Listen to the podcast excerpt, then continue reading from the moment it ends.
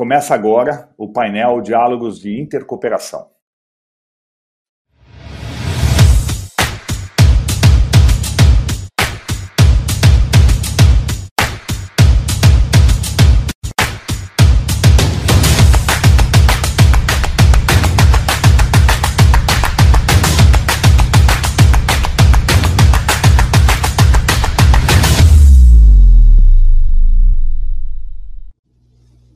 Quem vai fazer a mediação desse grandioso momento é meu amigo Silvio Gilst. Ele é consultor externo aí na Confederação Alemã de Cooperativas, o DGRV. Silvião, eu deixo o bastão contigo. Vocês vão ter uma hora aí para trazer aí grandes feras aí do, do nosso cooperativismo. Desejo boa sorte e no final eu volto aí para me despedir de todo mundo. Sucesso! Perfeito, Luiz Cláudio. Olha, eu estou muito feliz. Tenho certeza que os meus pares aqui estão muito felizes também. Ah, é uma satisfação nossa poder participar dessa programação toda, essa programação tão intensa, robusta, qualificada, que a Mundo Cop tem proporcionado ao nosso setor.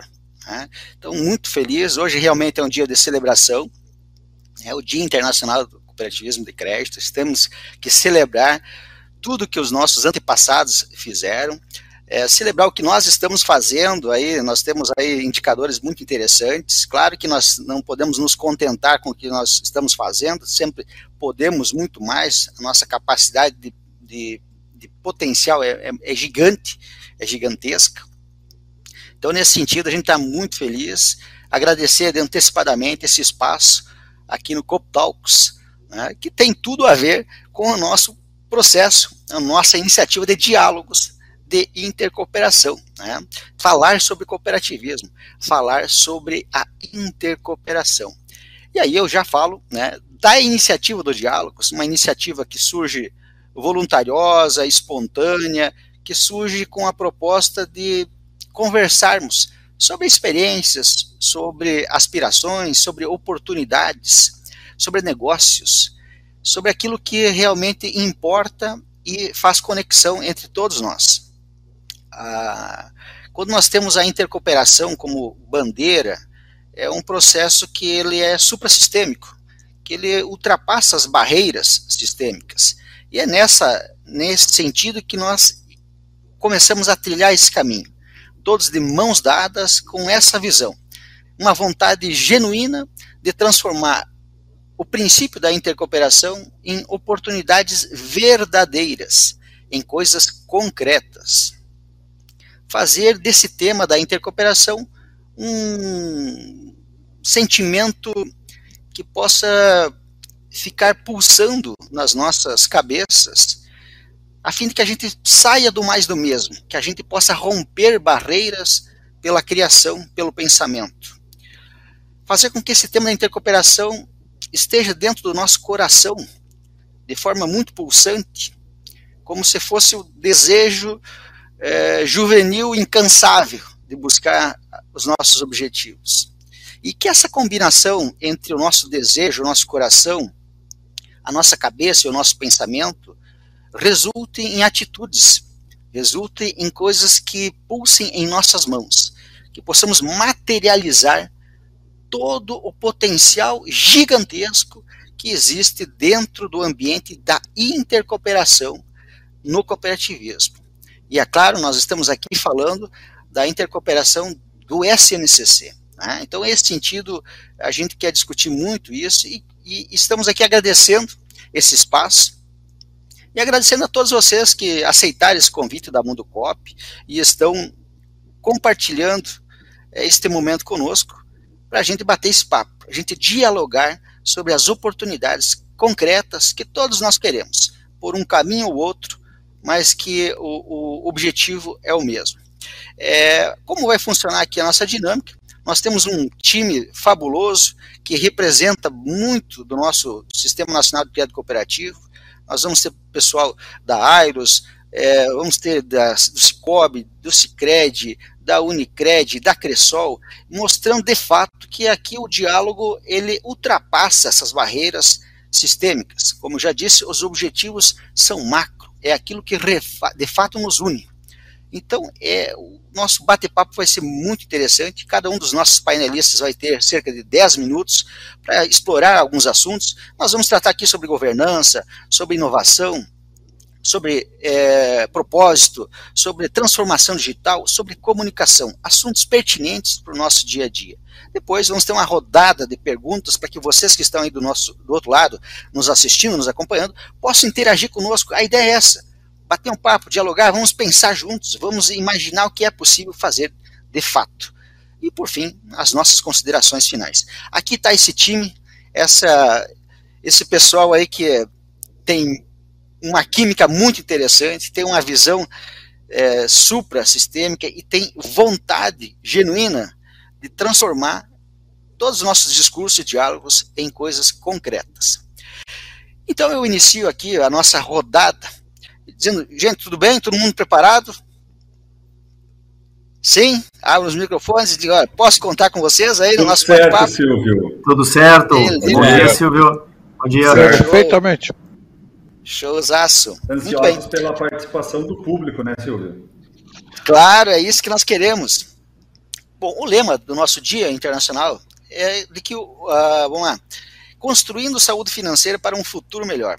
Eu me arrisco a dizer que os nossos antepassados já trabalharam muito nisso, em construir o presente que nós temos melhor do que poderia ser sem a existência do cooperativismo.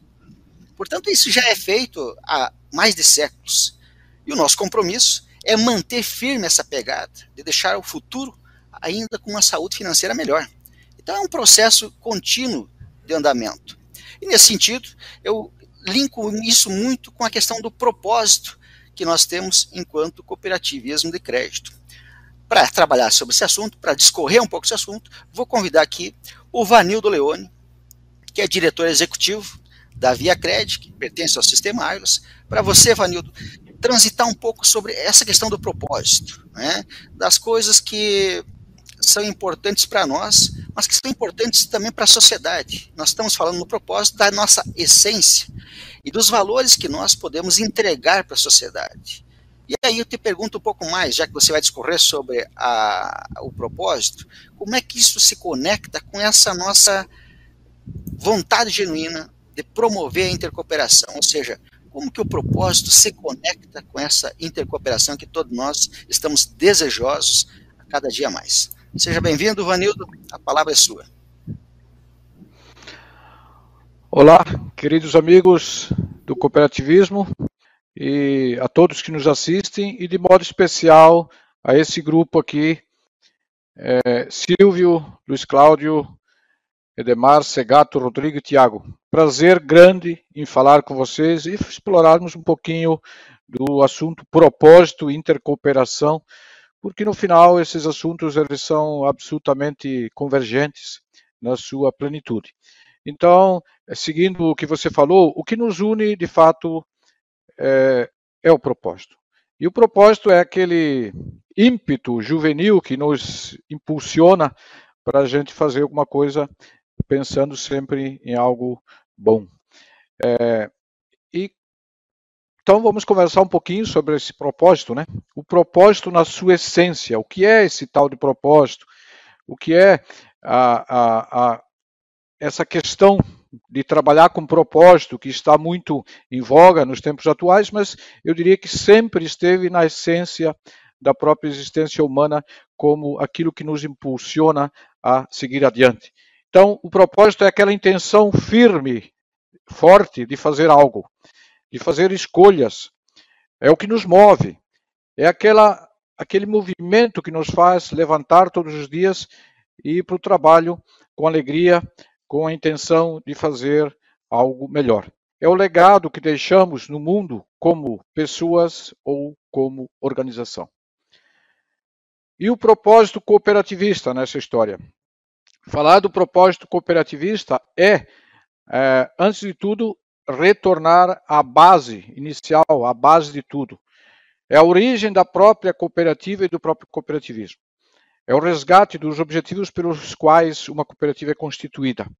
Certamente, aquele grupo inicial é, que formou a cooperativa, ele tinha um grupo, tinha um propósito muito bem claro e, e com certeza aquelas pessoas foram movidas por um ideal eh, e que tinham que fazer uma cooperativa. Então eles escolheram inicialmente fazer uma sociedade cooperativa e não eh, um outro tipo de empresa.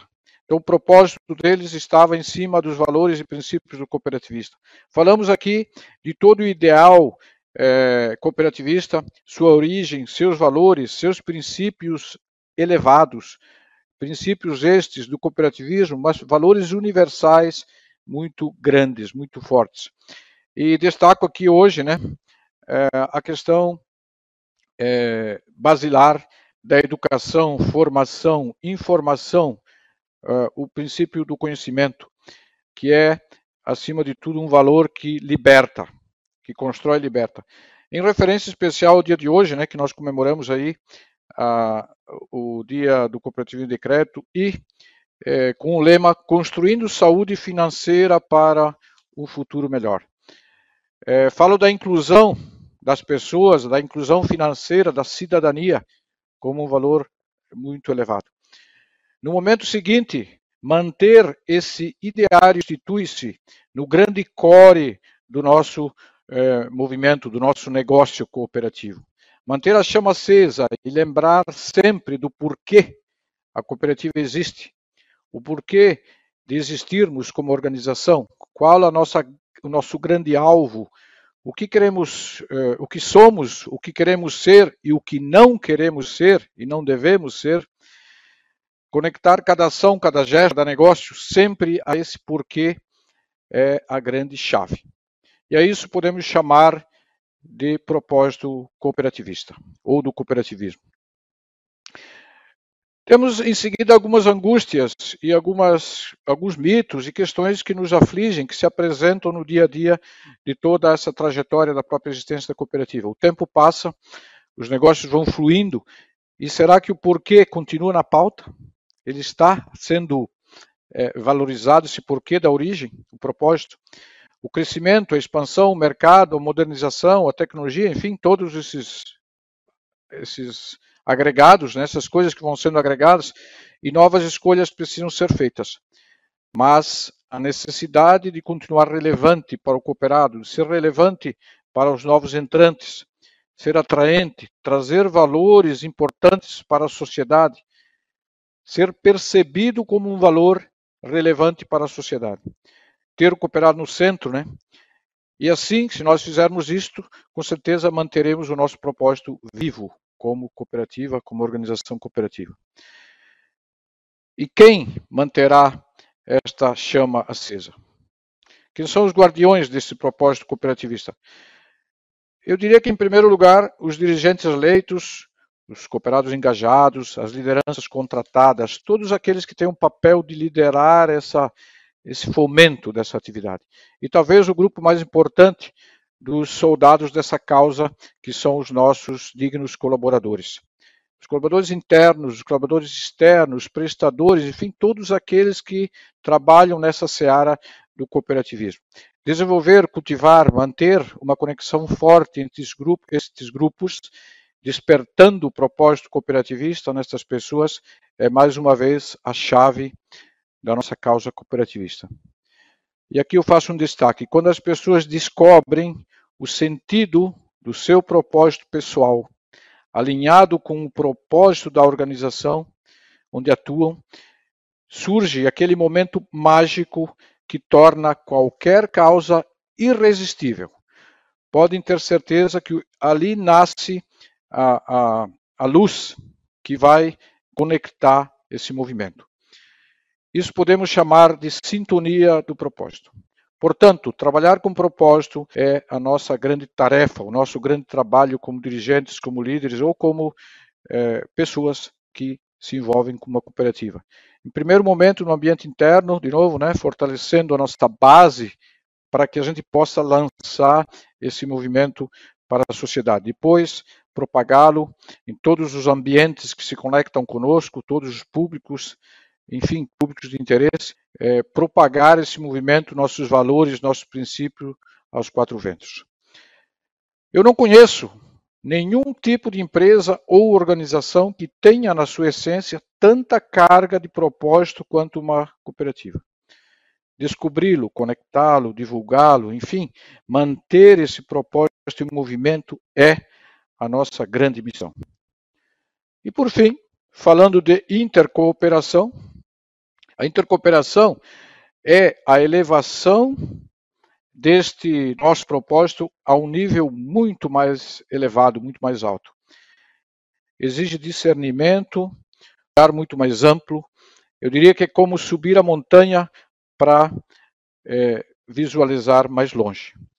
Destaco aqui o sexto princípio, né, que todos nós conhecemos, do cooperativismo, que, que agora tem uma, um destaque especial, uma ênfase, sempre teve, mas eu diria que no, o momento é, é particularmente é, interessante, no âmbito do, do, SECO, da OCB, no âmbito do Sistema Nacional do Crédito Cooperativo, nosso NC, é, SNCC. Então, a intercooperação ela tem o potencial de tornar exponencial é, o nosso não só o conhecimento do movimento cooperativista, mas acima de tudo transcender os seus efeitos benéficos práticos em termos de resultados concretos que podem ser entregues nos campos econômicos, nos campos sociais. Observar o quanto temos de oportunidade e o quanto temos a fazer, mas especialmente o quanto podemos fazer para o bem das pessoas. E por que não dizer para o bem da humanidade, né? Certamente isto exigirá coragem, iniciativa, uma boa dose de sacrifício e renúncias. Mas deixar de fazê-lo por causa disso significaria o mesmo que prestar um desserviço à sociedade. Pois quando temos consciência ou não temos consciência, podemos ser perdoados. Mas quando temos consciência, temos certeza do bem que o cooperativismo faz e não fizermos esse movimento, nós certamente podemos ser condenados pelo, pelo pecado da omissão. Nesse sentido, então, eu gostaria de conclamar a todos aqui a gente pensar nisso. Primeiro, refletindo sobre isto. Em segundo, é, fortalecendo o nosso sagrado propósito cooperativista de todos os dias. E em terceiro, dando o primeiro passo, estendendo a mão a outras iniciativas de cooperação, é, é colocando a intercooperação pauta de cada dia. O que fizemos e como fizemos até hoje não nos garantem as condições para seguirmos adiante nos próximos desafios.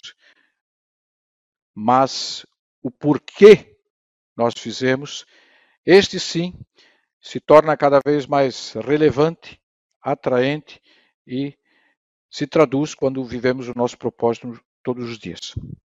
E assim, não temos dúvida nenhuma de que podemos mudar o mundo.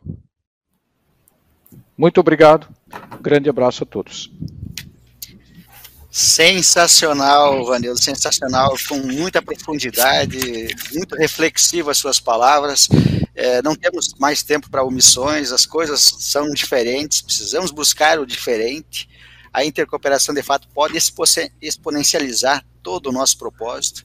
E o propósito está sustentado exatamente nisso que você provocou, no porquê. Né? Existe um livro badalada aí que diz comece pelo porquê. Né? E eu diria, logo vai ser outro livro, continue pelo porquê. E o best-seller terceiro vai ser não esqueça do porquê. E essa tríade dos porquês é o que nos mantém muito próximos do propósito. E aí eu já faço um link com o nosso próximo convidado, que é o Edemar Vodzik, que é diretor superintendente da Cressol Pioneira. Seja bem-vindo, Edemar. Nós estamos falando do quê, né? Nós estamos falando de propósito e como garantir esse propósito com base no porquê. E aí vem o, o tema da governança, provocado lá atrás, há mais de uma década, pelo nosso órgão regulador, fiscalizador, eu diria até estimulador em alguns sentidos, né? Que é o Banco Central do Brasil, que começa a provocar essa questão da governança no nosso ambiente. E me parece, Edemar, não sei se você concorda comigo, que para garantir o porquê que vai sustentar o nosso propósito, nós precisamos tratar muito bem de ter uma adequada governança em nossos ambientes. Estamos marchando firmes no processo de evolução da governança, mas ainda há espaços, acredito, para evoluirmos.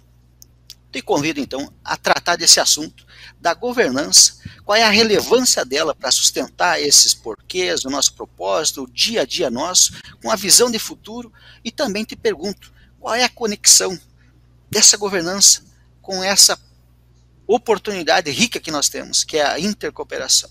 Edemar, seja bem-vindo. Faça o seu depoimento, por favor. Obrigado, Silvio, pela oportunidade. Estou muito feliz estar contigo nesse palco virtual, né? E ao mesmo tempo com colegas aí que fiquei muito feliz de ser convidado para esse diálogo, porque vou ter o contato aí de pessoas que são ícones no cooperativismo e com certeza entre nós aí já vamos fazer muita intercooperação, né? É, também agradecer ao Mundo Coop aí pelo, pelo espaço, né? De fato, esses momentos de diálogos, eles são é, imensamente necessários para que a gente possa dar alguns passos, né? Dentro da, da intercooperação.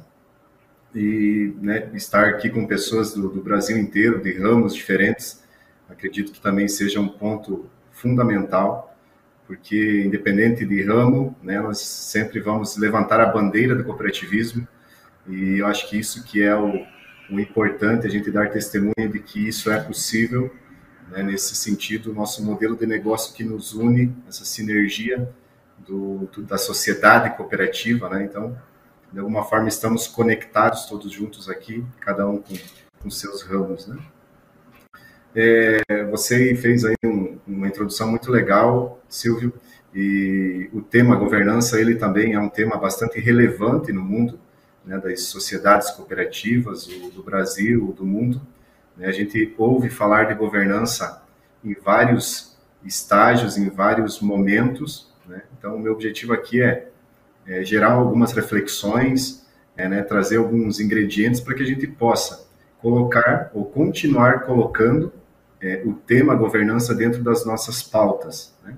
Dentro de todos os ramos do, do cooperativismo, o tema ele é necessário, né? que a gente possa, independente do estágio que nós estivermos de governança, continuar colocando ele em pauta para que ele seja continuamente melhorado ou para aquelas cooperativas que ainda não né, aderiram ao modelo de governança, que elas possam dar o seu start inicial.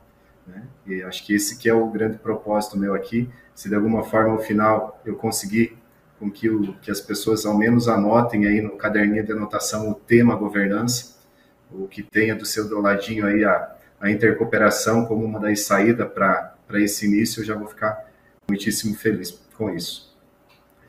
Eu vou tentar contextualizar um pouquinho o governança, para a gente nivelar aqui e, e, e, entender, né? Porque, como eu falei, é um tema, uma palavra bem charmosa, né? Governança ela nos remete à atualidade, a futuro, né? E a gente sabe que não é de agora que isso surgiu, né?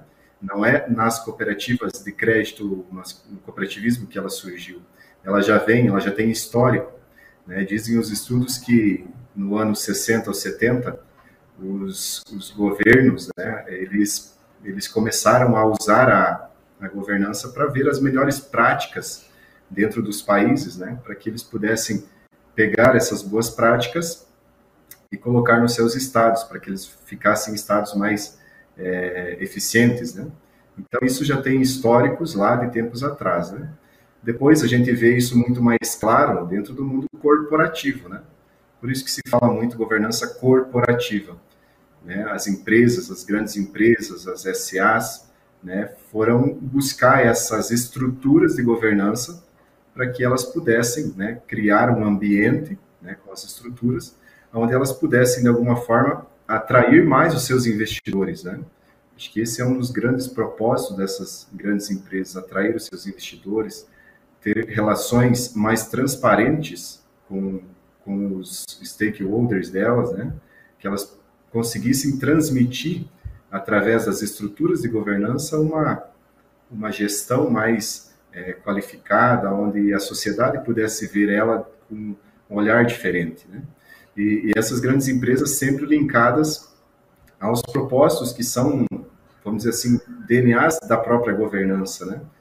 É, a própria transparência como uma delas, a equidade, né? a, a prestação de contas, né? que seria um do, dos princípios da governança, né? E, então, tudo isso é, fez esse ambiente corporativo aí virar uma espécie de, até de benchmarking, né, das próprias cooperativas, né, vendo de fora isso, o quanto esse impacto das, das empresas que utilizavam governança é, ajuda né, na imagem dela e na gestão. Né.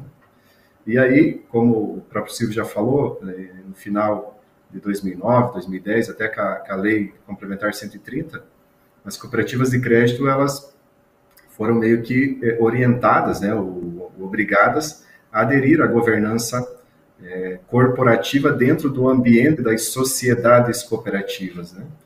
Então, é, isso começou lá nesse 2009, 2010, e a gente sabe que hoje dentro das cooperativas ainda existe N, N estágios né, da, da, da governança. Né? Uns estão iniciando, outros já estão aí uma década, outros estão, no meu caso, nós estamos aqui há quatro anos, e, e o que eu consigo é, concluir com tudo isso é que ainda não existe alguém totalmente formado, vamos dizer assim, com um processo, com as estruturas 100%. Eu, lembro que aqui se falava, quando veio o tema governança, se falava, ah, agora vai ter que ter uma diretoria executiva. Então, se resumia a governança a implantar uma diretoria executiva. E a gente sabe que isso é muito mais amplo, né? Isso envolve N outras coisas, né? Não é tão somente implantar uma diretoria. Então, é, a gente sabe os estágios que, que cada uma está. Né? Tem algumas que ainda não começaram o processo de governança. Eu acredito muito, Silvio e colegas, que isso não é um, um modelo que ele é implantado assim de ruptura, ou seja, da noite para o dia eu sou uma cooperativa que tem a estrutura de governança. Eu acho que ela tem que ser numa uma mudança gradativa, ou seja, eu vou dando passos, eu vou entendendo melhor. Eu acho que assim ela é mais é, agradável né, para todos. Né?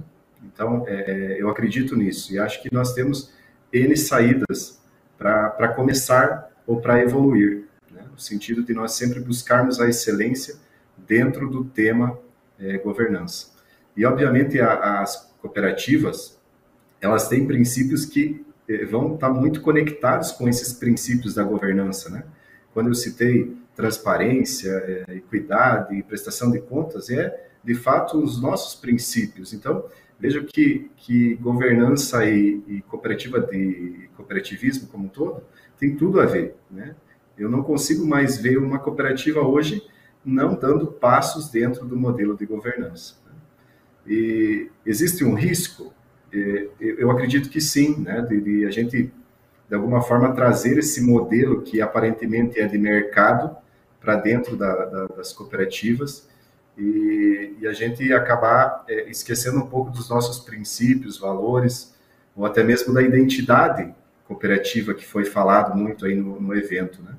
Mas é um cuidado que os líderes aí têm que ter com isso, né? Eu acho que da gente sempre olhar, respeitar o nosso DNA, nossa identidade, nossos princípios, valores, mas não deixando de lado, em hipótese alguma, essa implantação de estruturas de governança dentro é, das cooperativas. Obviamente, são várias é, é, coisas que, que são importantes. Né? A gente fala que ah, a implantação da diretoria, segregação de funções, né? ainda a gente vê muito isso, né? de, de de executivo querendo ser presidente, de presidente fazendo papel de executivo, e às vezes é, é falta de informação mesmo, né? É falta de ter claros os papéis, de entender que não é tirar poder de um de outro, e sim é somar no sentido único, que é fazer com que o cooperado se sinta melhor, que ele consiga ver é, como cooperado aquilo que o cliente da empresa lá atrás ela via na grande organização né, que o cooperado nosso consiga enxergar nas cooperativas uma cooperativa bem administrada, uma cooperativa sólida, que tenha perenidade no seu negócio, né? Eu acho que isso todos nós queremos. E com certeza tudo isso, perenidade, sustentabilidade, ele vai passar pelo eixo governança, né? faço, assim, é, é, não tenho dúvidas que isso é necessário para que a gente passe essa imagem de, de, de, uma, de, uma, de uma cooperativa sólida, né? É, dito isso, é, a gente é, tem mais outros pontos, né? Por exemplo, políticas claras. É, enfim, hoje, se a gente olhar algumas cooperativas, a gente vai ver que são mundos diferentes, né? Não tem muito claro para onde vai, para onde não vai, né? Então, a governança ela vai apoiar nesse sentido também de ter as políticas claras, né? A gente fala muito da criação de núcleos de cooperados, né? Será que hoje nós estamos dando a devida atenção aos nossos cooperados? Será que nós estamos ouvindo eles da maneira que deveríamos, né? Será que tudo aquilo que nós professamos, falamos, de fato, na prática, isso acontece? Então, é, é nesse sentido que a governança ajuda, ajuda muito. Né? O, a minha ideia aqui, como eu falei, é ser bem superficial, mas ao mesmo tempo deixar aqui uma pitadinha, assim, para que as pessoas possam estudar mais e vejo que muita gente está buscando né, essa intercooperação, Silvio, em outros países. Eu acho isso muito legal, mas não vamos deixar de perceber que aqui no Brasil, que no nosso estado, que no nosso região, nós temos muita coisa legal que já tem dentro das cooperativas e que nós é, podemos trocar muito mais. Eu acho que esse é, é, é, o, assim, o meu anseio, que nós possamos, de hora em diante, entender que é uma necessidade e que dentro dos nossos colegas, né, que não são concorrentes, que têm a mesma bandeira do cooperativismo, a gente possa começar a fazer troca e, quem sabe, eh, virar aí um case de sucesso dentro do, do, do cooperativismo, aí, o, o eixo governança. Tá bem? Eu devolvo a palavra, Silvio, obrigado pela oportunidade. Eu que agradeço, Edemar, boas palavras, boas reflexões. Acho que nós vamos ter no final um pouco mais de tempo para explorar um pouco mais essa governança, explorar essas oportunidades. Realmente temos estágios diferentes de governança dentro do nosso ambiente e está aí a oportunidade de nós fazer esse alinhamento e buscar aquilo que há de melhor em cada um é, desses ambientes nossos. Muito bem. Vamos dar sequência então aqui nesse nosso bate-papo, nessa vibração bacana que temos no dia de hoje. Já transitamos então pelo propósito, que faz parte da nossa genética desde a nossa origem. A questão da governança, de uma forma ou outra, também sempre intrínseca no processo de gestão e de direcionamento das nossas cooperativas. Mas agora, atualmente, um tema tem ganhado cada vez mais espaço e é um espaço que não pede licença, ele chega e vem pedindo esse espaço. Nós estamos falando da inovação é, inovação que é impressionada muito forte pelas necessidades da sociedade, pelas necessidades cada vez mais rápidas e diferentes que surgem. E para falar sobre inovação e como a inovação está dentro do nosso contexto e a importância dela para o futuro do nosso SNCC, para o futuro do nosso propósito, vou convidar aqui então o Valmir Segato, que é CEO da Cicobi Credit Citrus, Valmir, você que tem uma experiência larga aí no ambiente, no mercado financeiro, e para nós aqui da nossa relação, é, é, quem nos traz mais subsídios sobre esse tema de inovação. Conta para nós agora, Segato, qual é a relevância da inovação no nosso ambiente, qual é a importância dela para o nosso futuro e como é que ela pode se conectar com essa nossa vontade genuína de promover a intercooperação. Seja bem-vindo, Segato. A palavra é sua. Muito obrigado. Bom dia a todos. Primeiro, só para testar, tá ok meu áudio? Eu estava com medo dele não estar sendo ouvido. Então tá bom. Obrigado, colegas. Obrigado a todos que estão participando aqui nesse dia maravilhoso. É, ainda mais um dia comemorativo, festivo, né? Do Dia Internacional do Cooperativismo. Isso traz para nós ainda mais responsabilidade no bate-papo. Essa turma aqui é inovadora. Essa turma já é por si só aqui inovadora e ela transita no ambiente de inovação de uma forma muito clara, muito, muito boa, muito frutífera. É sempre bom estar com esse grupo, é sempre bom estar em outros grupos e aqui o Mundo Cop está proporcionando isso para nós. Parabéns a vocês nesses mais de 20 anos pela participação sempre no cooperativismo e estímulo que a, o cooperativismo sempre merece e tem através de vocês. Esse tema de inovação, como eu já comecei a falar aqui, é um tema intrínseco às necessidades humanas. Permanentemente, nós estamos inovando. Todo dia nós inovamos, né? E, e no fim, esse, esse tema de inovação ele carrega ou vem carregado de um legado. Aquilo que se fez, aquilo que está construído, periodicamente é provocado para ser refeito, para ser reconstruído, para ser repensado. e máximas desse tipo é nada se perde, se constrói, se nada se esquece, faz de novo, mas no sentido da inovação que está muito, como bem o Silvio colocou, está muito em, em, discussão de momento, assim como está ESG e etc. Eu acho que o próprio cooperativismo é um dos provocadores desse ambiente de inovação desde a sua própria fundação.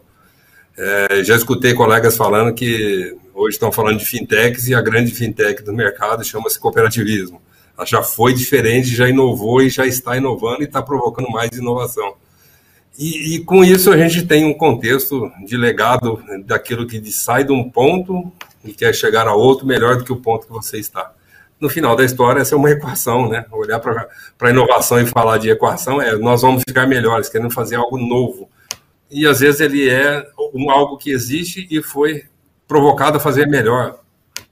Coisas que marcam a inovação né, na humanidade, não precisa ser longe, mas algum tempo atrás falávamos obrigatoriamente através de um fio. Hoje falamos praticamente sem nada em volta de nós, tudo por, por ondas, né? Portanto, é, isso mostra o tamanho da capacidade de inovação.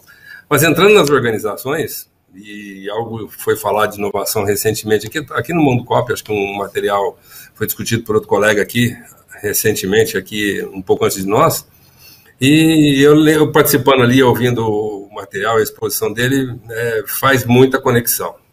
Conexão de falar de inovação, que é o que nós temos que fazer dentro das nossas organizações, pensando aqui no ambiente das cooperativas, é, para que a gente possa buscar protagonismos e desenvolvimento futuro que vai melhorar o nosso próprio ambiente, o ambiente onde estamos.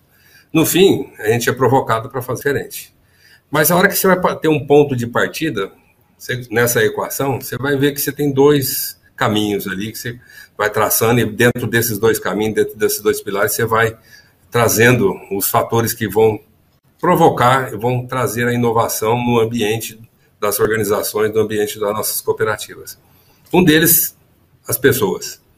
E o outro deles, um pouco mais hardware, é aquele que envolve os processos, os sistemas, envolve as estruturas, e no fim, a, a somatória dos dois é que vai sair aonde se inovou. Mas a hora que a gente vai discorrer sobre isso e pega esses dois caminhos, ou esses dois pilares para falar, esse mais soft, que é das pessoas, a gente vai perceber que está muito ligado àquilo que é o desenvolvimento do ser humano o mindset, a cultura, a coragem e a ousadia de fazer algo diferente, a provocação que veio do legado para aquele ponto que você quer levar no futuro de forma diferente.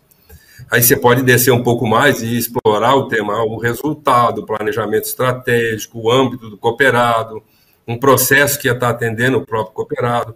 No fim, a somatória desses dois pilares, elas acabam caminhando juntas na hora que você fala, vou criar um ambiente de inovação na minha organização e eu preciso que isso esteja na onde? No mindset das pessoas. Preciso que esteja na onde? Na cultura da organização. Preciso que esteja na onde? Na coragem e no empowerment que a gente coloca em cada colaborador.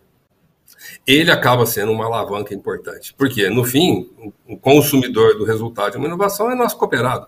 A comunidade que foi transformada por um ambiente de inovação dentro de uma cooperativa transformamos vidas através das transformações internas que nós fizemos com as nossas pessoas.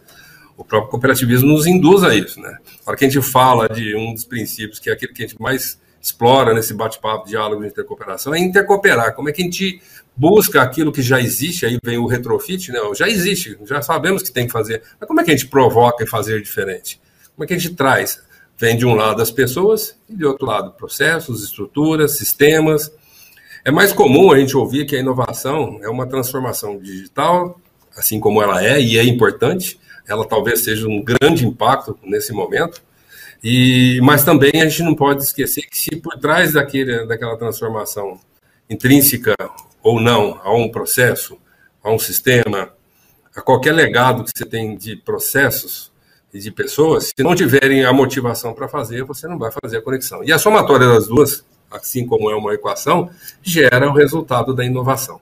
Você pode traçar vários exemplos. Nós buscamos aqui permanentemente, aqui como todas as cooperativas procuram com certeza ser provocado nisso. Mas a principal provocação talvez esteja mais no ambiente soft. Como é que ente nesse, nesse momento de pandemia, vivendo pressões diferentes, ambientes com novos desafios. É, passa, por exemplo, estar dentro de casa, trabalhando de forma virtual é, e sendo parte de uma esteira de processo de crédito.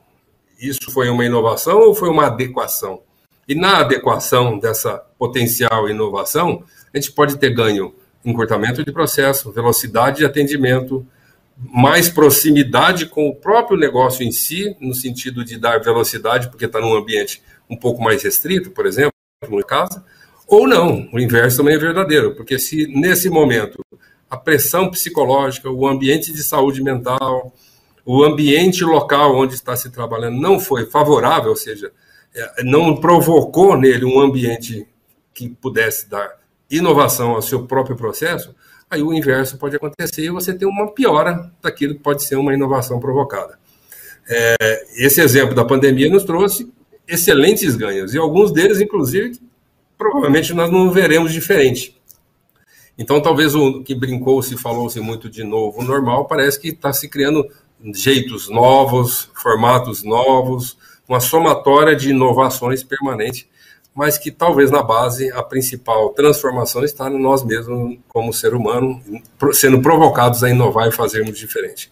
Considerando que esse lado, lado mais soft, que é considerar competências, aí aparece o ambiente das organizações, onde a liderança, né, o Edemar falou muito bem aqui de governança, ambiente de governança, ambiente de liderança, é, protagonismo das pessoas, empoderamento para tomada de decisão, capacitação, principalmente nas aquelas atividades que são mais hardware, ou seja, eu não, não conheço muito do ambiente de um sistema, eu vou buscar o conhecimento, vou aprender aquilo lá, então a capacitação é necessária.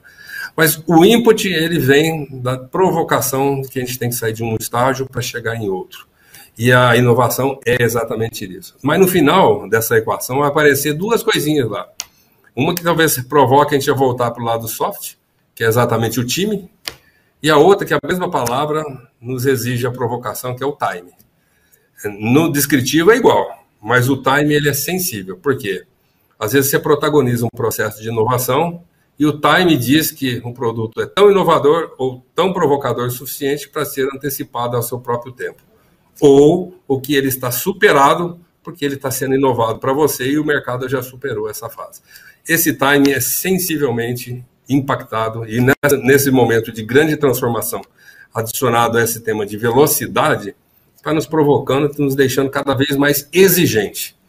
E a velocidade volta lá para o time, né, sendo provocado naqueles aspectos saúde mental, ambiência, é, mindset, cultura, que vão sendo dosados e equilibrados. Ou seja, o desafio das lideranças cooperativas, assim qualquer, como qualquer organização, está sim em manter um ambiente de inovação permanente, perene, construtivo e muito voltado àquilo que é que vai ser entregue lá na ponta, que é o percebido pelo nosso cooperado e a comunidade onde nós estamos presentes. É, esse formato de, de construção do racional da inovação, com certeza poderia trazer vários exemplos aqui. Né?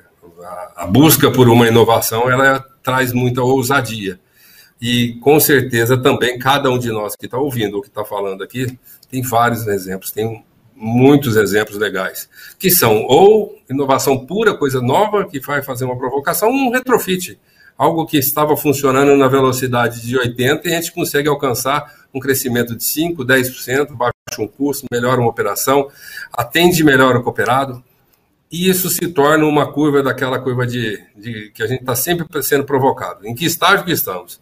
uma provoca uma queda. Ela pode ser negativa e mais automaticamente ela pode desencadear um processo produtivo de resultado muito alto. Em que momento que a gente mexe na curva de fazer uma nova inovação? A gente deveria procurar enquanto ela está crescendo, não quando ela está caindo. Então, o tema de inovação, no seu contexto, o jeito de fazer, envolve dois aspectos. No meu ponto de vista, e acho que nós podemos concordar que pessoas, processos, sistemas, software mais hardware, somando juntos, vão trazer a provocação da inovação permanente e a melhora permanente do ser humano. Acho que isso o cooperativismo tem uma vantagem espetacular. Ele inova sempre, mas mantém a base do seu relacionamento, mantém a base do seu associado sempre na ponta de lança, e é isso que faz a diferença da gente ser cooperativista. Fecho o meu discurso aqui, meu bate-papo, voltando para você, Ju, Silvio, e agradecendo os demais colegas aí pelo espaço. Muito bem, Segato. Palavras interessantes, ousadia, coragem, é, timing, é, essa matriz, esse processo também, né, de nós necessitar melhorar a nossa matriz de tomar decisão para que ela seja mais eficiente e, e, e, e célere também, né? É um desafio que nós temos aí. E esse processo todo de transformação que você traz para nós é, já nos dá o gancho para convidar aqui o nosso próximo palestrante, nosso próximo painelista, que é o Rodrigo Machado, da Unicred Valor Capital. Né? Então, Rodrigo, veja que o, o Segato falou de inovação, da, do, da pressão que temos de busca de soluções. E esse processo, então, de transformação traz um, uma questão que ele, inclusive, falou, a transformação digital. Dentro do nosso meio cooperativista, que é muito é, do aspecto relacional, né, presencial, e nós temos que trilhar esse novo caminho da transformação digital. Então, gostaria então que você explorasse esse tema, qual é a relevância, como nós podemos é, trazer isso como oportunidade, a transformação digital, para o nosso sistema de crédito e também como que você enxerga essa correlação com a intercooperação, se podemos conectar essa transformação digital com a intercooperação do nosso sistema. Rodrigo, a palavra é sua, seja bem-vindo. Tá certo, obrigado. Só todos me escutam bem? Perfeitamente. Sim, então tá bom. Primeiro, dar um bom dia para todos os colegas, bom sempre vê-los aí. Obrigado também, Luiz, pelo convite é, de participar desse Cop Talks, é a primeira oportunidade que eu tenho de estar, é, então, falando um pouquinho aqui sobre as nossas experiências e o que a gente pode contribuir para o sistema cooperativista. É, entendo que hoje é um dia em que não há barreiras de sistemas, né? Todos aqui estamos para poder construir um futuro melhor para o nosso cooperativismo de crédito. E eu vou, depois das falas do Segato, né, o nosso tema é bem parecido, o, a parte da transformação é muito mais trazer isso para o dia a dia. E eu queria trazer alguns exemplos do que eu pensei hoje desse material e do que a gente pode, então, fazer essa inter é, né, essa intercooperação com as demais cooperativas. O que eu posso dizer para vocês é que, assim, é, é, hoje, dentro da nossa gestão aqui, da minha e do Luiz, que é o meu colega na diretoria, nós estamos até meio viciados dentro da transformação digital. Ela realmente, nesses últimos dois anos, aumentou muito a velocidade dela em função da pandemia e dessa correlação com o nosso cooperado de distância. A gente teve que avançar muito nisso.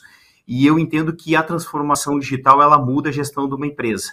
Eu concordo muito com o Segato ali, as pessoas elas são muito importantes dentro desse processo, mas depois que a empresa engrena, depois que a cooperativa engrena dentro desse ponto, ela com certeza ganha uma velocidade muito grande.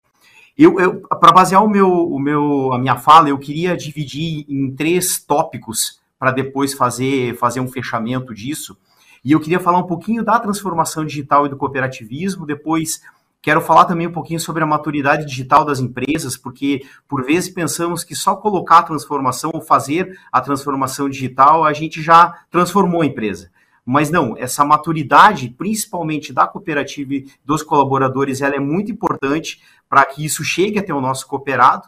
E no final quero falar um pouquinho né, desse avanço que infelizmente com a pandemia acabou acontecendo e a gente teve que realmente mudar muito dos processos para poder ganhar velocidade e poder continuar o relacionamento com, com o nosso cooperado. Bom, é, falando literalmente a questão da transformação digital, é, é, ela é simples. Hoje, basicamente, é integrar tecnologia digital a tudo que você tem dentro da empresa, sendo a parte de processos, sendo a parte de operações, sendo a parte de cultura, sendo a parte de tecnologia, né? É, você tem que mudar um pouquinho o mindset e buscar pensar que tudo que você faz no dia a dia, você tenta integrar né, a tecnologia digital para que você tenha um ganho em escala, para que você é, é, seja mais ágil, para que você consiga atender melhor o cooperado com um, uma nova proposta de atendimento e tenho certeza, e a gente tem visto na prática que o cooperado gosta muito disso. uma, uma coisa sempre que eu, que eu discuto, né, quando eu estou com meus colegas aqui dessa parte, é a questão do seguinte, né, é, mudamos um processo, né, melhoramos esse processo, é, com certeza ele vai trazer uma organização muito melhor. E dentro dessa organização, é, a gente tem que pensar sempre muito simples que funciona. Por vezes a gente quer montar algo né, muito mirabolante ou muito grande, e, e, e aí talvez esteja um grande erro o, o, certo mesmo é, aquele, é aquela mudança simples que, pensando como cooperado, isso vai funcionar muito bem e vai dar essa velocidade. Eu fiz algumas visitas a algumas cooperativas nesses últimos tempos e eu posso dizer para vocês que hoje assim as grandes cooperativas do país elas estão muito bem dentro desse processo. Né? Cada cooperativa que a gente visita a gente consegue ver nessa intercooperação que muito já foi feito, né? Muito já foi pensado, muito já foi desenvolvido e isso ele não é um trabalho de curto prazo, mas também não é de longo. Eu coloco ele é um trabalho de médio prazo, para que não se perca o time, como já foi falado, mas ao mesmo tempo ele é um processo duradouro, que deve vir para permanecer e ficar aí bastante tempo dentro da mudança das nossas empresas, né? E aí, Silvio, eu gosto muito de uma, de uma, uma, é, assim, de uma expressão que você utiliza, né? Que é o desconforto produtivo, né? E aí eu faço hoje uma pergunta aqui, né, para as cooperativas que nos assistem, né? É, isso está sendo falado hoje dentro das cooperativas, né? As cooperativas têm fóruns específicos hoje para discutir sobre essa transformação digital. Se não tem fóruns, né, é, existe algum comitê, né, algum grupo de trabalho que está falando sobre isso? Porque o, o, o que, que acontece? isso tem que ficar em primeiro lugar hoje na pauta. Se você não falar disso né, ao longo do, do, dos fóruns, ao longo do, das reuniões, você não consegue enxergar hoje, e a gente tem benchmarks tão legais hoje dentro do sistema cooperativista que vale a pena realmente é, é, visitar e conhecer para que consiga é, é avançar dentro desse, desse propósito também. Eu posso citar alguns exemplos que eu, que eu entendo, né, como foi realmente uma transformação digital. A gente tem o Pix, a gente tem a assinatura digital de praticamente todos os contratos hoje. Né? Pensem, há dois anos atrás, a gente tendo que é, pedir para o nosso cooperado vir até as agências para assinar contrato. Né? Hoje o cooperado pode estar em qualquer lugar do mundo que ele vai conseguir liberar um crédito. É, a parte de crédito também que foi falada, né, os novos tipos de análise, eu acho que a gente nunca teve uma esteira tão rápida né? O nosso cooperado ele consegue crédito muito, com uma velocidade muito grande hoje, mais rápido até por vezes do que os bancos. Então, olha quanto avançamos nisso e os números mostram, né? O, o nosso maior crescimento se dá nas, nas carteiras de crédito. É, a movimentação hoje de pessoa física e pessoa jurídica sem dependência nenhuma das agências, né? Os cooperados podendo realizar é, as suas movimentações sem ter é, o apoio do gerente de relacionamento. E, por fim, o trabalho remoto do gerente de relacionamento, que nunca imaginamos que esse profissional, mesmo em casa ou em outro local, ele conseguiria executar o seu trabalho também e conseguir aí os seus resultados e a fidelização junto com o cooperado, né? Então, acho que são vários exemplos aí que a transformação digital trouxe bastante. No segundo pilar, falando um pouquinho dessa maturidade, então, é, realmente, só a transformação digital ela não vai ser suficiente. A gente vai precisar né, que a equipe compre, que a equipe é, tenha um aculturamento dentro disso, porque somos pessoas e pessoas é, é, em todo momento em que a gente tem uma mudança, que a gente tem uma, uma troca do dia a dia, como isso é feito, há uma resistência. É, nessas visitas às cooperativas, a gente viu modelos que já têm acima de 90% hoje de transação digital ou transação via canais. Ou seja, o cooperado ele também buscou isso, porque senão ele não teria feito esse movimento. Então, de novo, né, é, esse tema é falado abertamente hoje nas cooperativas, né, os times estão ganhando musculatura e estão ganhando robustez para que a gente possa é, aumentar ainda mais a velocidade dentro desse tema. Hoje, dentro da maturidade, eu não, não vou me ater nisso, mas são cinco níveis que as empresas podem atingir. E uma coisa que, com certeza, nós enfrentamos aqui dentro da Unicred foi que é, a resistência está dentro de casa no primeiro momento. Porque, por vezes, essa velocidade ela vem tão, tão rápida que se a gente não tem uma equipe coesa lá na ponta hoje para poder transmitir isso para o cooperado, a gente acaba não aumentando essa senioridade que a gente tem hoje no engajamento dos processos digitais. E, e, é difícil hoje uma decisão, é, por exemplo, de governança chegar até o cooperado. Né? Nós precisamos hoje das agências alinhadas para mostrar para o cooperado que não, não, não é que não estamos fazendo mais, mas estamos fazendo de uma maneira diferente. E aí, como o Segato falou, também vai muito, que eu entendo, né, na parte da cultura organizacional. E cultura é, é educação de adulto, é todo dia. Tem que falar, tem que falar, tem que, tem que ir atrás do tema para a gente poder evoluir nisso, né? É, e por fim, falando a questão né, de mais essa crise que tivemos, agora não só a crise no mercado financeiro, mas também uma crise de, de saúde, né? É, ela adiantou muito vários processos que, que a gente tinha dentro das instituições financeiras, né?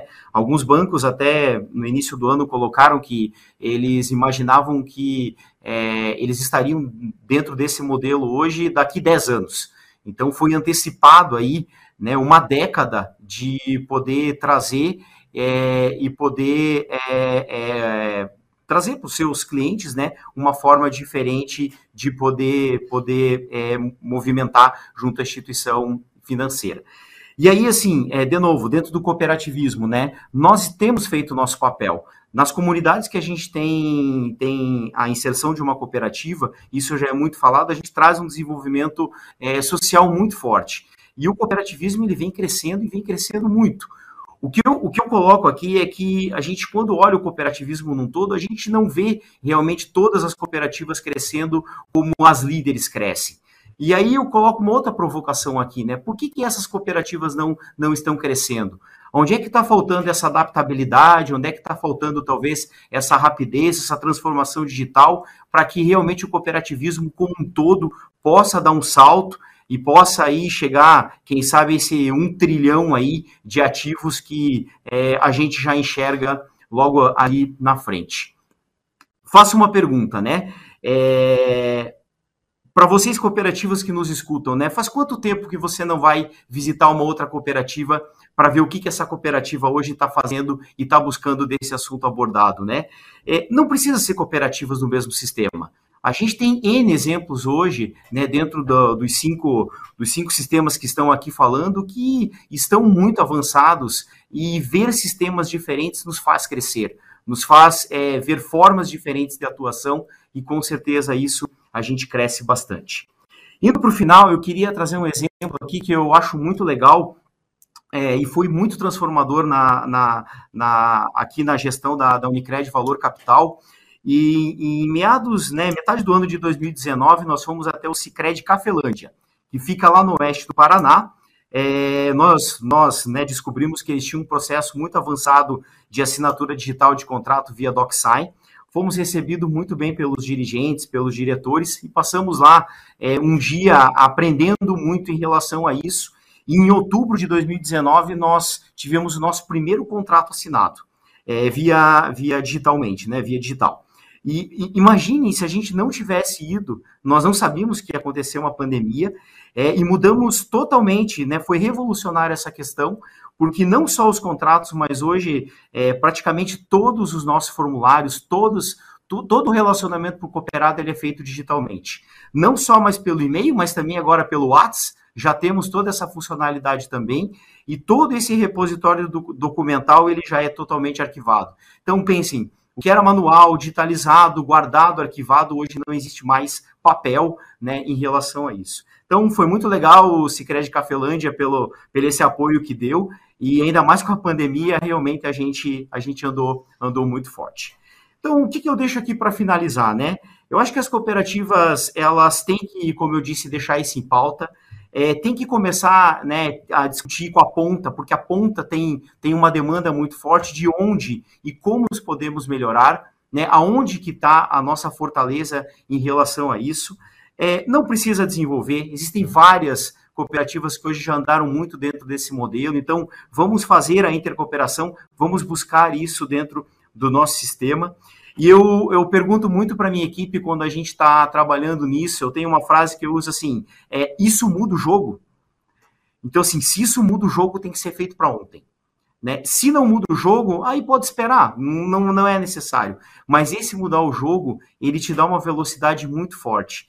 E como a vida ensina, né? 20, 30% de mudança dentro dos processos, dentro do, do que a gente pode já trazer de novo, vai impactar 70, 80% dos negócios. Então, temos que ousar. Né? Acredito que o cooperativismo ele tem uma força muito grande dentro de todas as cooperativas que compõem o sistema e a gente não precisa ir para fora. A gente pode olhar para dentro de casa e com certeza conseguir um avanço muito forte. Tá bom? Agradeço mais uma vez, obrigado aí a todos aí e volto a palavra contigo, Silvio. Valeu, Rodrigo. Show de bola, muito bem. Então falamos em transformação digital, falamos em mudar o jogo de fato. E isso é para ontem. Vamos, vamos mudar, vamos acompanhar isso, se possível, vamos, vamos nos antecipar. Muito bem, na nossa rodada aqui já falamos de coisas muito interessantes, mas agora o tema que vem à nossa pauta é comunicação. Esse é um desafio constante dentro do nosso setor e eu diria que ele se relaciona muito com esse aspecto da intercooperação que nós estamos falando aqui, porque precisamos, eu acho, dialogar muito mais para o nosso público externo, para sermos conhecidos, mas há um espaço fabuloso para uma comunicação interna entre nós fantástica. Não sei se você concorda com isso, Tiago.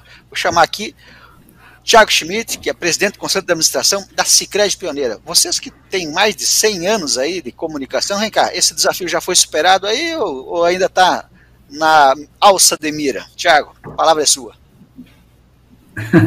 Bom dia, tudo bem, Silvio? Eu acho que tu acabou dando uma espiada na minha apresentação um pouco antes, porque é justamente sobre isso que eu começo a apresentação.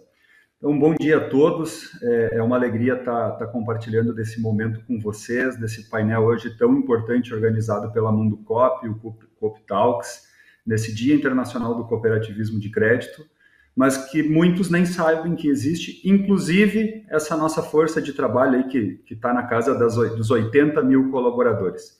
Eu gostaria de pedir para o pessoal do, da retaguarda aí é, compartilhar algumas telas, porque é difícil a gente falar de comunicação sem trazer visual. E a primeira provocação que eu faço para todos que nos acompanham, se é possível a gente pensar em comunicação, é, comunicar de forma cooperativa. E eu começo essa história, é, eu começo trazendo uma história muito simples sobre o monumento, a Força Cooperativa. Esse monumento foi inaugurado aqui em Nova Petrópolis em 2002 para celebrar o centenário da pioneira e acabou mudando toda a história da cooperativa. Por quê? Porque lá na época, o Ivano Barberini, então presidente da Aliança Cooperativa Internacional, estava por, por, passando, fazendo uma viagem, estava passando pela Argentina e através de um contato que ele recebeu é, estruturado via nossa OCB, é, que cumpre um papel muito importante nesse sentido, é, um contato que foi provocado pelo nosso amigo Enio Meinen, é, ele acabou fi, ficando sabendo de uma cidade no interior do Brasil, no Rio Grande do Sul, que estaria celebrando 100 anos e no modelo Raiffeisen. E ele achou que isso era quase que impossível e quis tirar a prova, quis ver com os próprios olhos. Então ele estava com a passagem comprada já de, volta para Roma e ele acabou mudando a passagem, veio para São Paulo, desceu em Porto Alegre e veio até aqui Nova Petrópolis para conhecer esse monumento. E por que, que esse monumento mudou a nossa história? Porque quatro anos mais tarde, a turma de Sunchales, capital nacional do cooperativismo na Argentina, em visita ao Ivano Barberini, fez um convite para que ele conhecesse o primeiro monumento em homenagem ao cooperativismo do mundo lá na Argentina. E o Ivano disse que participaria do evento sem nenhum problema, mas que, como condição, Sunchales deveria visitar Nova Petrópolis, porque lá já existia um monumento antes do monumento de Sunchales. E esse talvez tenha sido um dos momentos mais importantes na história da Secret Pioneira, porque nasce uma irmandade com Sunchales e eles falam assim: ok, vocês têm o primeiro monumento, mas nós somos a primeira capital do cooperativismo, nós já atuamos com cooperativas escolares, nós temos uma casa cooperativa e eles acabaram fazendo uma série de provocações. Poderia passar adiante? Por que, que eu conto essa, essa história para vocês? Porque uma simples atitude, um gesto tão simples do Ivano de opa, eu vou mudar a minha viagem, essa abertura para o sim, é possível fazer algo com diferente, acaba nos trazendo uma provocação que sempre costumamos fazer com todas as pessoas que mantemos contato. De qual é o maior concorrente do cooperativismo? E tu trouxe, Silvio. A resposta está no clique seguinte, que é o desconhecimento. Mas ela é o desconhecimento não só da cooperativa para fora, mas também da porta para dentro. E, e como a gente faz comunicação sem que haja conhecimento? Podemos olhar o slide seguinte, onde tem é, a fala do Roberto Rodrigues, numa das suas frases, de que nem sempre mudamos porque queremos, mudar às vezes é a nossa única opção, mas o Roberto ele costumava dizer também que nós falamos muito bem de cooperativismo da porta para dentro, falta fazer da porta para fora. Eu ainda questiono um pouco, Roberto, será que fazemos isso bem da porta para dentro? ou ainda temos muito potencial de trabalhar essa educação do cooperativismo da porta para dentro para que daí possamos fazer com mais qualidade da porta para fora. Falando em única opção, o slide seguinte vai trazer uma pergunta para nós que é sobre o princípio, sobre o porquê, sobre o início, tão bem tratado pelo Vanildo. E eu faço essa pergunta para que todos vocês que nos assistam possam refletir. Por que o padre Teodoro Amistad fundou a primeira cooperativa da América Latina no dia 28 de dezembro de 1902? Era para ter retorno sobre o PL, era para ter share, era para ter outros indicadores que tantos a gente olha com atenção hoje, ou era para mudar a realidade de vida das pessoas que habitavam naquela comunidade? E essa pergunta eu gostaria que cada um de vocês que nos assistem nesse momento fizessem para dentro das suas cooperativas. Por que a cooperativa de vocês nasceu e se ela faz isso até os dias de hoje? Né? Uma cooperativa para nós tem um propósito muito claro de aproximar capital e trabalho, fazer com que isso gere resultados e distribua resultados, como bem a Rita falou na apresentação anterior dela. E esses resultados também nos viabilizam para as entregas sociais, em especial a educação, e é através da educação que a gente consegue deixar um legado importante, que são pessoas melhores para o futuro. No slide seguinte, eu, eu sigo essa provocação do propósito, trazendo uma frase do Viktor Frankl, um psicólogo é, austríaco que passou três anos em campos de concentração e ele viu toda a família dele perder dentro desses, morrer dentro desses campos. Como nós conseguimos saber se de fato estamos cumprindo o propósito pelo qual a nossa cooperativa foi constituída em cada uma das mais de 800 cooperativas de crédito que existem no país ou as cooperativas de outro ramo. E daí passando para o slide seguinte, fazendo conexão com o tema propósito, eu gostaria de fazer um convite, em especial para os profissionais de comunicação ou marketing, inclusive para os lideranças ou gestores. Como a gente pode fazer comunicação de forma simples, efetiva, objetiva e que traga resultados para as cooperativas e para os associados da cooperativa? Porque não é a cooperativa que tem associados, são os associados que têm uma cooperativa com tantos sistemas e, e, tantas marcas, como a gente pode fazer isso de um jeito que não leve mais desconhecimento ou desinformação para a sociedade? Esse é o nosso grande desafio. E eu acho que é nesse sentido que entra a cooperação. Se a gente sair dessa lógica da marca e ir para a lógica do slide seguinte, vocês já devem ter visto muitas vezes. Uh, pode dar mais um clique, por favor? Essa imagem aqui do, da concorrência, da competição, né, e do quanto os clientes de forma isolada eram é, vítimas ou, ou, prisioneiros de um modelo tradicional é, do mercado financeiro, em especial dos bancos convencionais, e passando adiante, é, quando as pessoas se organizam em cooperativas, elas conseguem fazer frente aos bancos. A pergunta é: isso serve somente para as pessoas ou cooperativas também poderiam ter esse comportamento e intercooperar de fato mais na prática. O slide seguinte, por favor. E daí uh, a gente chega a outras informações de que no início da, da minha fala eu, eu, trago algumas questões mais, mais complexas, mais difíceis da gente debater, mas que precisam ser debatidas, mas que a gente precisa ter o outro olhar também. Não se resume tudo a problemas a gente precisa entender que o sistema de crédito cooperativo no país, no ano que vem, está celebrando 120 anos. Isso traz toda a robustez, solidez e estabilidade que essas instituições possuem. Nós temos uma marca única, nós temos questões ou pontos de convergência que podem ser cada vez mais fortalecidos perante a sociedade brasileira. E nós temos muitas questões relevantes para levar num, num, nível de comunicação.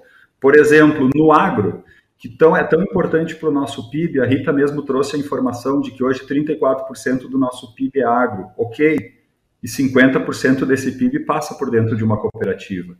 O FGCOP, é, uma vez eu fiz uma pergunta, eu, durante num, uns anos atrás, durante as assembleias da Pioneira, eu perguntava aos associados é, quem já tinha sido questionado por um, algum familiar, algum amigo, algum parente, de que você é louco, deixar o teu dinheiro na cooperativa, esse negócio aí vai quebrar, vai falir, tu vai perder todo o dinheiro. E todos os associados levantavam a mão. E quando eu fazia a pergunta, imediatamente após quem já ouviu falar do FGCOP? Eram três ou quatro que conheciam. É, ou seja, nós temos muito conhecimento, nós temos muitas informações, nós temos questões extremamente relevantes que poderiam ser melhor divulgadas para os, os associados, em especial pelos colaboradores, como bem disse o Vanildo, que são aspectos positivos do cooperativismo, mas muitas vezes a gente acaba sendo é, absorvido pelas rotinas, pelos processos, pela, pela agenda diária e essas questões acabam ficando em segundo plano, mas que são de fato as questões mais importantes. Enquanto a gente não faz isso, o Nubank faz, o Banco Inter faz, agora o IT faz, que é, é um digital de um tradicional, mas nós do cooperativismo, cooperativismo temos questões bem mais importantes para entregar. Existem outros pontos também, como por exemplo, o PIB dos municípios onde tem uma cooperativa de crédito, a gente sabe que é 5,6% maior do que a média nacional, onde não há uma cooperativa, onde as cooperativas estão estabelecidas, o IDH é maior, podemos avançar. E é essa reflexão que eu gostaria de trazer para vocês, né? Para que a gente possa buscar todos os pontos positivos em convergência das cooperativas do ramo crédito e estruturar de fato uma campanha nacional de comunicação para que a sociedade possa brasileira possa conhecer cada vez mais o cooperativismo, para daí ter segurança e confiança no cooperativismo e de fato enxergar nossa proposta de valor. Isso que nós nem estamos falando do impacto social, quando a sociedade brasileira entender isso. E esse mapa mostra todo o potencial que nós temos de expansão do cooperativismo de crédito aqui no Brasil. O próximo, por favor. E como a gente faz isso também, não é só com comunicação externa. Essa aqui é uma imagem só para ilustrar o que vocês devem fazer com muita frequência na cooperativa de vocês, que é influenciar os influenciadores, entregar para os nossos cooperados cada vez mais conhecimento e informação. Essa, por exemplo, é uma turma de coordenadores uh, de núcleo aqui da Sicredi Pioneira, mas com certeza vocês têm reuniões com os associados, vocês fazem capacitações, fazem viagem de intercâmbio. Cada movimento desse é extremamente importante para que a gente leve conhecimento e essas pessoas acabam sendo promotoras do modelo cooperativismo. Em especial aquelas que, além disso, também são influenciadoras nas redes sociais. A gente pode fazer isso nas, nas formações com associados. Adiante, por favor. A gente pode fazer isso durante encontros de consultoria empresarial com os associados, sejam de qualquer um dos ramos da economia. A gente pode fazer isso através das capacitações de educação financeira, é, com os programas que as cooperativas têm. A imagem é a seguinte ilustra isso e com certeza vocês desenvolvem esses programas nas cooperativas de vocês. Vocês podem fazer isso, como por exemplo nos programas de sucessão rural que a gente tem aqui na Sicredi Pioneira, mas eu sei que a Via Cred tem, por exemplo, o Progrid, a Cred Citrus tem também programas de relacionamento e capacitação com associados, e tantas cooperativas têm isso pelo Brasil. Então, cada vez que a gente, além dos produtos financeiros, eu, eu costumo dizer que quando a gente entrega produtos não financeiros para os nossos associados, a gente também está levando conhecimento, informação e educação para que eles possam nos apoiar no processo de educação. E isso é feito em larga escala por todo o território brasileiro. O que falta é a gente compilar e saber divulgar esses dados com uma frequência maior e mais impactante no mercado. Próximo, por favor. Não vamos esquecer dos jovens, né?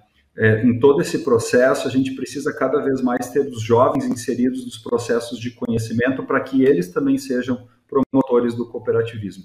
E eu gostaria de encerrar a minha apresentação com o slide seguinte, que é justamente trazendo uma frase, é, antes da frase, trazendo uma provocação. Esse slide aqui, até agradeço ao Unimed, peguei do site deles, mas isso é uma intercooperação também, obrigado Unimed.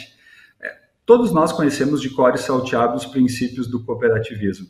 E aqui eu gostaria de lançar uma ideia, é, quem sabe mais pessoas podem comprá-la e a gente passar a debater com maior frequência, que é uma alteração no nosso quinto princípio, educação, formação e informação. A gente sabe que formação tem a ver com educação e informação tem a ver com educação, com comunicação. Que talvez a gente pudesse ser mais explícito, tendo o quinto princípio como educação e comunicação. Encerro aqui deixando uma mensagem do nosso querido Padre Amstrad, lá de 1900, quando ele dizia que é importante cooperar em tudo que temos em comum, deixando de lado as diferenças. E eu sei que quando eu mostrei a imagem de todos os sistemas cooperativos, vocês olharam para as imagens e pensaram: tantas marcas diferentes fazendo tantas coisas parecidas. Acho que o Padre está lá no início do século passado, já pode ter essa visão privilegiada do que estaríamos passando hoje no Brasil. E eu acho que avançando nessa pauta de intercooperação, realizando a intercooperação na prática, a gente vai fazer um cooperativismo cada vez maior e mais forte aqui no Brasil. Obrigado, Silvio. Te devolvo a palavra. Sensacional, como sempre, Tiago. Suas provocações são coisas todas que nós podemos colocar em pé. Né? Precisamos sair do mundo das possibilidades e ir para o mundo da materialização. E isso eu acho que é, essa, essa iniciativa tem provocado de forma contundente e como disse logo no início, estamos todos de mãos dadas, querendo mais mãos para que essa iniciativa reforce cada vez mais seu sentido. Meus queridos, é, acho que nós conseguimos atingir aí a, as explorações dos nossos contextos. É, o tempo nos, nos impõe aí é, uma necessidade de fazermos um, uma configuração mais objetiva. Vou pedir para vocês é, iniciarem as suas considerações finais, um por um, na mesma medida que nós tivemos a ordem sequencial, então iniciando pelo Vanildo, mas nessas considerações finais, eu gostaria de inserir aqui que nós recebemos muitos, muitos questionamentos, muitos mesmos, é, mereceríamos talvez de estender a, a muito mais tempo para conseguir explorar todas essas respostas e, e temas aí. Mas o que, o que é de fato? Então, eu vou pedir para vocês serem muito objetivos nas considerações finais, é, transitando em alguns pontos das perguntas que o pessoal trouxe para nós. Ou seja, por que, que a, a, intercooperação ainda é tão tímida ainda? Nós não conseguimos fazê-la é, funcionar direito? Quais são os desafios e as oportunidades que a intercooperação de fato poderia ser uma solução para isso? Né? E nós tivemos tantos processos de aceleramento em função da pandemia, será que nós não conseguiríamos acelerar um pouco essa questão da intercooperação?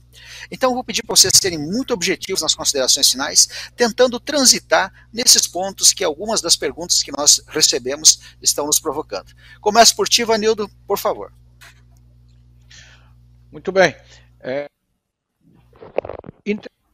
Cooperação e cooperação, é, de fato, é o nosso propósito. E quando a gente coloca isso na frente e, e respondendo um pouco as perguntas, por que, que a intercooperação não avança, o, o que seria é, o resultado disso? Eu acho que a, a provocação aqui vai, faça, uh, dê, dê o primeiro passo, porque a verdade é que aquilo que nós fazemos, o que nós praticamos, é que vai comunicar de maneira efetiva e se tornar um exemplo a ser seguido pelos demais. Então, qual é a provocação aqui?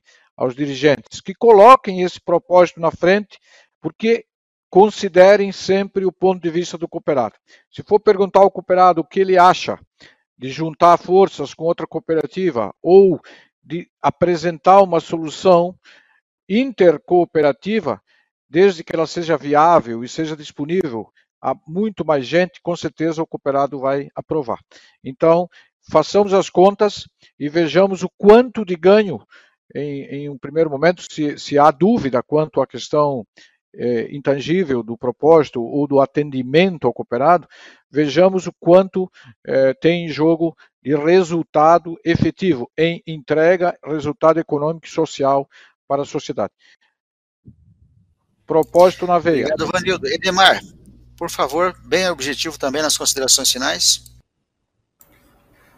Certo, Silvio. É, eu quero aqui só aproveitar e responder a Cleide Silva, né, que perguntou como que ela pode, dentro da cooperativa dela, dar o start inicial dentro do tema governança. Né? Então, e tem tudo a ver com intercooperação. Né? Acho que a minha resposta para ela é voltado a isso que você instigou, Silvio, que é, de fato, olhar no nosso, no nosso ecossistema, enfim, no nosso Brasil, é, quem hoje é especialista no tema governança, né, eu acho que criar ambientes para que esse, esses assuntos sejam trazidos à, à, mesa e discutidos. Né? Eu acho que o desconhecimento, essa palavra foi usada por um dos nossos colegas, dos temas, isso que afasta nós e cria paradigmas. Então, é, trazer o tema para a mesa, Cleide, eu acho que isso vai te ajudar muito. E aí, encerro dizendo que o segundo, é, a segunda ideia, né, o segundo é, dica minha seria, de fato, intercooperação. A gente tem muitos cases legais de governança, de comunicação, de muita coisa, como já foi falado, mas às vezes, às vezes a gente está sentado na nossa cadeirinha achando que tudo vai, vai cair pronto, né? Então vamos usar o, os meios de comunicação, as vídeos, que hoje facilitou muito para de fato mergulhar e uma vez por todas a gente entender que a gente está dentro do mesmo modelo de negócio e a gente pode trocar muita figurinha juntos, tá bem? Muito obrigado pela oportunidade. Obrigado, Edemar. Segato, é contigo.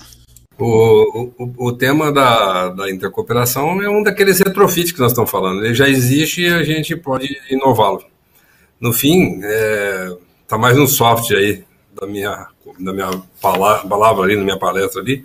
O bate-papo é, depende da gente, o Bandido já falou, basta a gente começar, nós já falamos, ousarmos e fazermos, depende de nós, está muito mais no âmbito do, do comportamental, do que talvez criar mecanismo, criar processo. Tem muita coisa pronta já. Tem formato de formação, tem estruturas de, forma, de, de formação e de serviços aí prontos. E acho que o alcance delas é que não está sendo buscado. E intercooperar como um princípio é você talvez ousar super, superar barreiras existentes, sejam elas sistêmicas ou não, sejam elas individuais ou de tamanho, como for. É uma provocação tem muito espaço para intercooperar, pode dar vários exemplos aqui. Hoje aqui está esse movimento de, de diálogos de intercooperação, ele foi uma ousadia. Faça e comece. Daí, daí em diante, o mundo é aberto para fazer um monte de coisa. Show, Segato. Rodrigo, nos ajuda aí com suas considerações finais. Silvio, é interessantíssimo tudo que foi falado hoje. Eu entendo que a gente avança a cada momento em que a gente fala disso. O que me vem à cabeça, assim, é uma palavra chamada autonomia, sabe? É, a, a, as pessoas, às vezes, elas não têm o tempo para poder fazer essa interco, intercorporação, intercooperação, perdão, e, e ir buscar né, é, novos modelos, ir aprender coisas fora, porque parece que a cooperativa sempre precisa muito da gente. E o que eu busco hoje é que, assim, né, a governança, ela tem que ter um tempo para poder conhecer coisas novas e trazer coisas novas para os nossos cooperados. Tudo que a gente faz no dia a dia, desde o primeiro minuto da manhã, é poder trazer algo novo e melhor para o nosso cooperado. É, é, é isso que a gente busca para que cada vez ele se torne mais fidelizado e ele possa progredir, tanto na sua né, carreira pessoa física ou carreira pessoa jurídica. Então, acho que vamos fazer essa reflexão. Né? Nós precisamos estar mais próximos. Nós, gestão de cooperativa, precisamos conversar mais e precisamos evoluir mais o nosso negócio. Né? É, o tempo a gente faz, o tempo a gente arruma. O que a gente precisa é querer ter esse tempo para a gente poder evoluir o nosso sistema. Então, acho que a palavra que eu deixo aqui é essa autonomia. Vamos deixar nossas equipes preparadas, as equipes, é, as pessoas, elas têm capacidade de tocar operação para que a gente possa evoluir o sistema cooperativista. Obrigado mais uma vez pela participação. Obrigado você, Rodrigo. Tiago, suas considerações finais, por favor. Obrigado, Silva. Eu, eu queria aproveitar e mandar um, um abraço para a Andréia Fagundes. Acho que ela fez uma pergunta inteligente do que precisa ser feito ou o que, que tranca. E, e quando ela faz essa pergunta do que, que tranca para que haja mais velocidade nesse processo de intercooperação, eu, eu, eu, retomo aquela frase do, do Leonardo Bosch, lá da, da, Organização das Cooperativas do Estado do Paraná, que ele diz que não é a cooperativa que tem associados, são os associados que têm a cooperativa, e trago para a mesma linha de raciocínio, não são os sistemas que tem cooperativas são as cooperativas que possuem um sistema. Eu acho que está na hora de cada vez mais os sistemas entenderem essas necessidades da ponta, necessidades urgentes de intercooperação. Talvez a gente possa iniciar essa intercooperação pelo simples, pelo fácil, talvez pela pauta da educação, pelas pautas sociais, que são comuns a todas as cooperativas, né?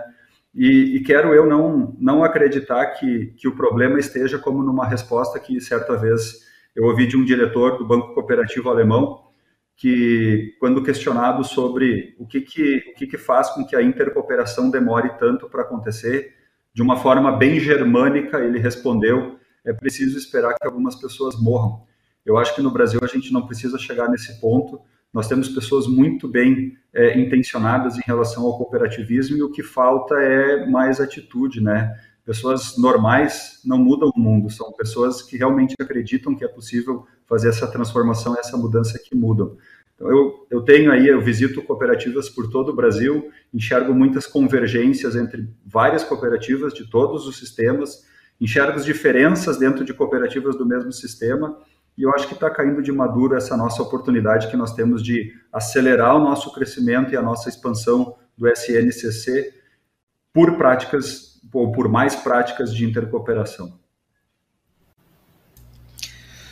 Fabuloso, meus amigos, fabuloso, meus amigos. É, é inspirador as palavras de vocês. espero que nós tenhamos conseguido é, convocar mais lideranças, inspirar mais lideranças, chegar àquele desconforto produtivo que é sempre muito oportuno.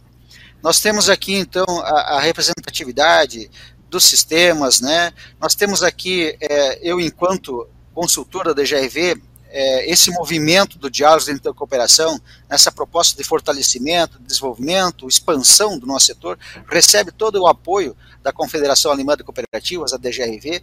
Então, nós estamos muito felizes com essa caminhada. Essa é uma jornada que começa num ritmo mais forte de compasso e de avanço.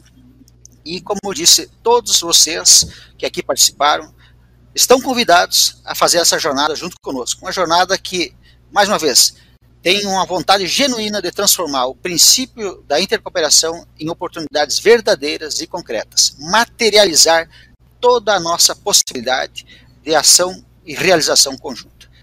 Quero agradecer a cada um de vocês aqui, painelistas, agradeço vocês que nos acompanharam. E convido aqui o nosso grande anfitrião, né, o dono desse movimento todo.